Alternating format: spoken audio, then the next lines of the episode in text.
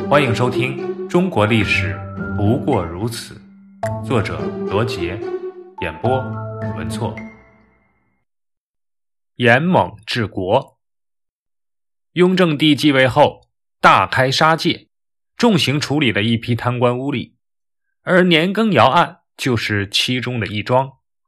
年羹尧原籍安徽怀远，兄年希尧亦曾任工部侍郎。他的妹妹曾是雍亲王胤禛的侧福晋。雍正继位后，被册封为贵妃。雍正继位之初，让年羹尧掌管抚远大将军印。同年，青海罗卜藏丹津叛乱，年羹尧率军征讨，很快便平息了战乱。在此之前，年羹尧因为平定西藏和郭罗克之乱有功，已经先后受封三等功和二等功。此次平定青海叛乱，筹划周详，出奇制胜，雍正喜出望外，晋升年羹尧为一等功。此外，还赏给年羹尧的儿子年富以爵位。此时的年羹尧威震西北，又参与云南政务，成为雍正在外省的主要心腹大臣。年羹尧自恃功高，骄横跋扈之风日益严重，在官员往来中趾高气扬。气势凌人，赠送给属下官员物件，下属需要北向叩头谢恩。这不仅是无臣礼，而且有大逆之嫌。发给总督、将军的文书本属平行公文，却擅称令谕，把潼关视为下属。甚至蒙古扎萨克郡王额夫阿保来见他，也要行跪拜礼。年羹尧还结党营私，排斥异己。当时在文武官员的选任上，凡是年羹尧所保举之人，吏兵二部一律优先录用，号称年选。许多混迹官场的拍马钻营之辈，眼见年羹尧势头正劲，权力日益膨胀，都竞相奔走其门。而年羹尧也是个注重培植私人势力的人，没有肥缺美差，必定安插其私人亲信。在这其中，年羹尧贪赃受贿，经他提捕的官员送给他的感谢银达到了四十万两，而且年羹尧还侵吞公款，冒领军需，在地方加派饷银，控制典当、贸易，聚敛不义之财，累计数额达到了百万两之多。而在雍正朝初年，整顿吏治，惩治贪赃枉法是一项重要的改革措施。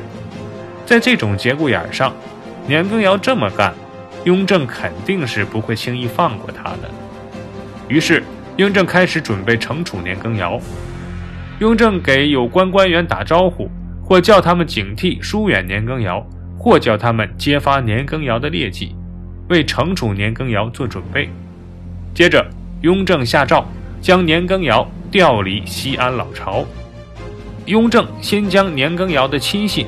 甘肃巡抚胡其衡革职，使其不能任所作乱。而后，雍正三年（公元1725年），又解除年羹尧川陕总督职，命他交出抚远大将军印，调任杭州将军。年羹尧调职后，内外官员更加看清了形势，纷纷揭发其罪状。雍正以服从群臣所请为名，尽销年羹尧官职。并于当年九月下令捕拿年羹尧，押送北京会审。十二月，朝廷议政大臣向雍正提交审判结果，给年羹尧开列九十二款大罪，请求立正典刑。其罪状分别是：大逆罪五条，欺罔罪九条，僭越罪十六条，狂悖罪十三条，专擅罪六条，忌克罪六条，残忍罪四条。贪婪罪十八条，侵蚀罪十五条。雍正说，这九十二款中，应服极刑及立斩的就有三十多条。但念及年羹尧功勋卓著，名噪一时，年大将军的威名举国皆知，如果对其加以刑诛，恐怕天下人心不服，自己也难免要背上心狠手辣、杀戮功臣的恶名。于是表示开恩。赐其狱中自裁，他的儿子年富被斩首，他的父亲、兄弟及族人被全部革职。全家十五岁以上的男子都发配到西南边地充军，同时收回所有的封赏，并没收其全部家产。从年羹尧一案不难看出，雍正是以整顿吏治、打击贪污为基本国策，而这时年羹尧干预官员任命、贪污纳贿，正与雍正制定的国策产生了冲突。他的死也是雍正为了杀一儆百不得已而为之。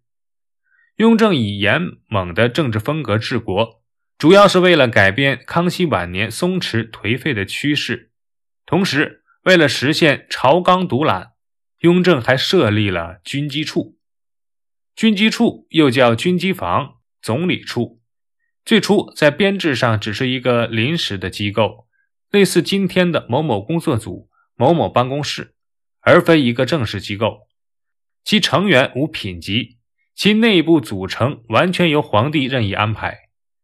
雍正七年（公元1729年），为了应付青海的战事，雍正在隆宗门内乾清门外的平房处设立了军机房。雍正十年（公元1732年），正式改称军机处，任命怡亲王允祥。大学士张廷玉、蒋廷锡主持军政事务，而青海战事之后，军机处并没有取消，反而扩大到管理整个国家政务，成为清朝的一项重要的政治制度。它加强了皇权，提高了行政效率，保证了君主专制的高度运转。除了设立军机处以外，雍正还推行了改土归流。康熙时期。在西南及其他少数民族聚居的地区，实行的是土司制度，其职务为世袭，仅名义上接受清朝的册封。但这种制度妨碍了国家的统一和地区经济文化的发展。雍正继位后，废除了云南、贵州、广西、四川、湖南各地的许多土司，改成和全国一致的州县制度，改土归流政策。导致了许多土司开始武装反抗，而雍正坚决派兵平定。在平叛战争中，虽然也累及无辜，给少数民族造成了伤害，但从长远来看，改土归流是进步的措施。它打击和限制了土司的割据和特权，有利于民族地区的经济和文化的发展。雍正在吏治、赋税、土地等各个方面。进行了大刀阔斧的改革，使国家边境安定、农业丰收、税收兴旺、储备丰实，为接下来乾隆皇帝将大清盛世推向顶峰铺平了道路。档案七十六：土司制度。土司制度是元、明、清王朝。在少数民族地区设立的地方政权组织形式和制度，土司又称土官，是由封建王朝中央任命和分封的地方官。士官、市土、市民是其重要的特点，即世袭的政治统治权，辖区土地的世袭所有权，及对附着在土地上的农民的世袭统治权。土司对农奴的主要剥削形式多是劳役地租，农奴除为土司提供繁重的无偿劳役外，还要向土司缴纳或进贡各种食物。土司统治等级森严，用等级确定权力和地位，主仆之分十分严格。土地按等级分配，土司占有肥田沃土，操有杀伐之权。其刑罚有断手、宫刑。断指、割耳、挖眼、杖责等，土人有罪，小则知州长官治之，大则土司自理。土司的残酷统治给土民带来了深重的灾难，土民生活的困苦，这一点连封建王朝也不得不承认。